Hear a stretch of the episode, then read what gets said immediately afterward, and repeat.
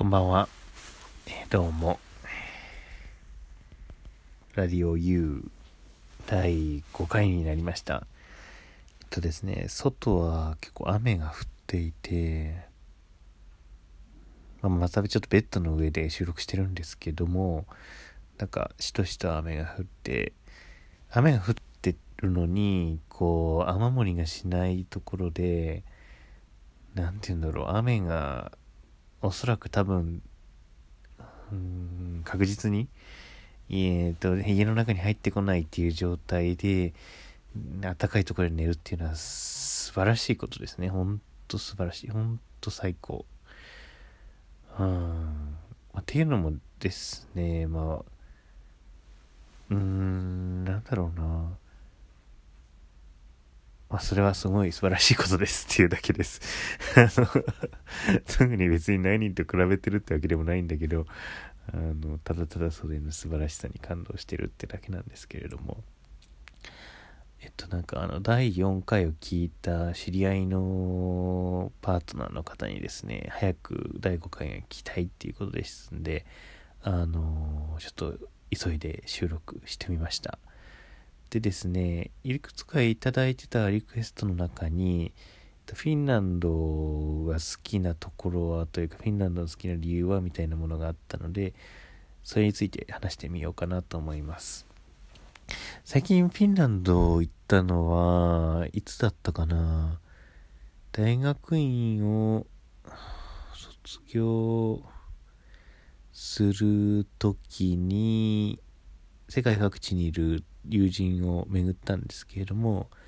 その時にフィンランドに1週間ぐらい滞在した時が最後だったかなと思います。その時もあの私がフィンランドで住んでいたのはタンペレって町だったんですけれども、タンペレにいる友人の家に2、3泊して、その後にヘルシンキにいる友人の家に2、3泊して、その後ちょっとチェコから友人が来たので、えー彼と一緒に Airbnb に2泊ぐらいしたんですかね。ただですね、実はそのタンペレで、その行った時に、あの、寒中水泳をしたというか、あの、サウナに入って凍った湖で泳ぐってことを、まあ、よくその辺りにさやるんですけれども、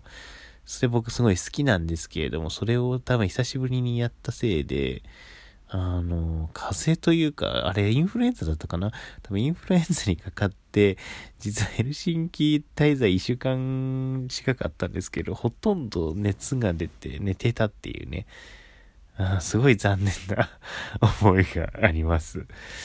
で、フィンランドの何が好きかっていうと、やっぱり第一にサウナですよね。サウナ。サウナめっちゃいい。うん。で、あとは、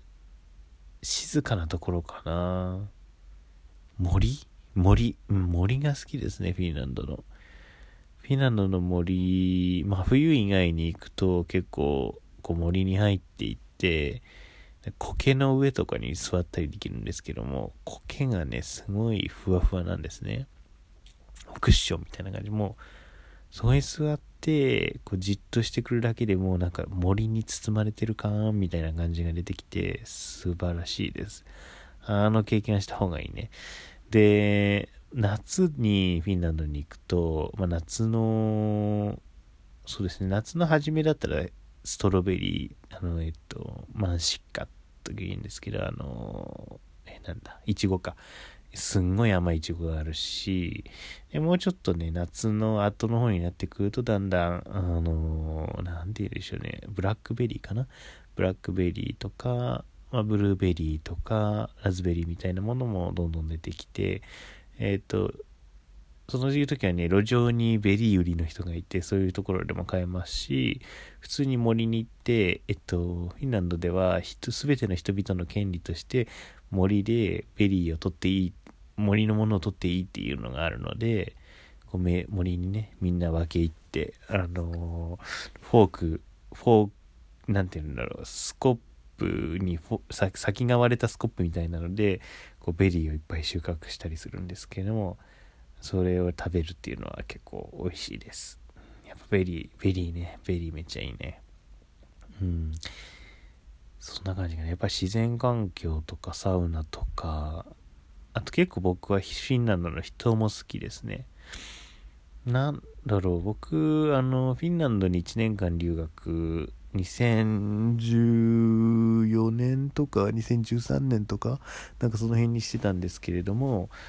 あの、フィンランドを選んだ理由は僕は差別されたいと思っていたんですね。っていうのも、その当時の僕の浅はかな考えでは、えっ、ー、と、英語圏で多民族な人たちがいっぱいいる国ってなんかすごいインターナショナルレベラルな感じであんまり差別されないのかなと思ってたんですけれどもだからえっ、ー、と単一民族で非英語圏のなんか辺境っぽい国に行きたいなと思ってフィンランド選んだんですけれども、まあ、蓋を開けてみれば全然全く逆ってわけでもないですけれども違っていてフィンランドではそこまで差別される経験ってあんまなかったんですね。一回なんかすごいおばさんに学食のこうなんだろう食べ物を取る列並んでたら別に全然抜かしてないんですけれども抜かさないでとか言われてあなたたちがいるから、まあ移民って意味だと思うんですけど、あなたたちがいるからフィンランド人の職がないのよ、みたいな感じで悪態をつかれたっていう経験はあるんですけれども、それ以外のところでは、まあ、まだと、その当時、そのフィンランドそんな移民受け入れてなかったっていうのも大きいと思うんですけれども、ああと、まあ、僕が、なんていうんだろう、留学生だったから、そういうのを、なんていうか、留学生ですごい国に帰るポジションなので、え、ー、と、そういうザ移民ではないからっていうのもあると思うんですけれども、そんなになんか強い経験があんまなかったんですね。えー、でも一方で、なんかアメリカとかイギリスに行った時の方が、うん、差別っていうわけではないんだけど、なんていうんだろう、そのエスニックグループとしてすごい、ん、存在している感みたいなのがあるなって思ったんですね。うん。なんかその辺が違うなって思いました。まあ、あとフィンランドもね、田舎に行くと大変なんですけれども、まあ、ヘルシン、ヘルシンキとか、タンペレとか、トゥルクとか、なんか結構その、都会にいる分には全然問題ないので、まあ、その辺は日本と一緒ですね、結局。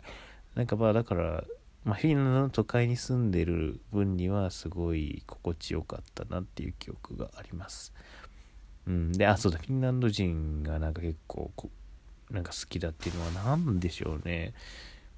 他人にとやかく言わないところがまず結構好きかなって思いますね。なんか、まあ、あのすごい奇抜な格好してる人とかもいるしうーんなんかいろんなみんな生き方をしてるんですけれどもそこに何かそのインターマインというか何ていうのその介入していくのがあんまりこう良しとされていないというかみんな結構その介入することに関しては躊躇する結構一歩引くんですよね。